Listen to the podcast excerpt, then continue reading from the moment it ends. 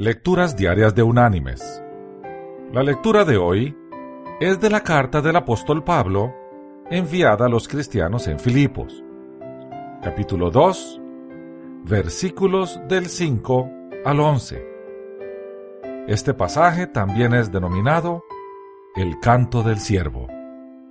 Y dice así, Haya pues en vosotros este sentir que hubo también en Cristo Jesús él, siendo en forma de Dios, no estimó el ser igual a Dios como cosa a que aferrarse, sino que se despojó a sí mismo.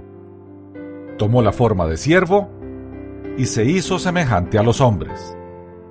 Más aún, hallándose en la condición de hombre, se humilló a sí mismo, haciéndose obediente hasta la muerte y muerte de cruz.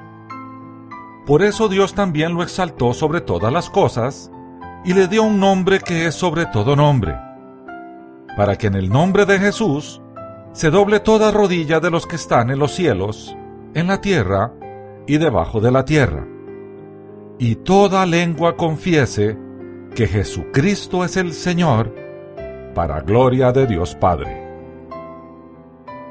Y la reflexión de este día se llama Daría mi vida una mujer corrió para ver al famoso violinista Fritz Kreisler después de un concierto y lloró diciendo, Daría mi vida por poder tocar tan maravillosamente como tú.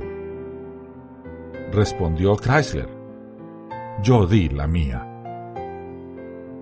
Mis queridos hermanos y amigos, de Fritz Chrysler y de Jesús, podemos aprender un principio.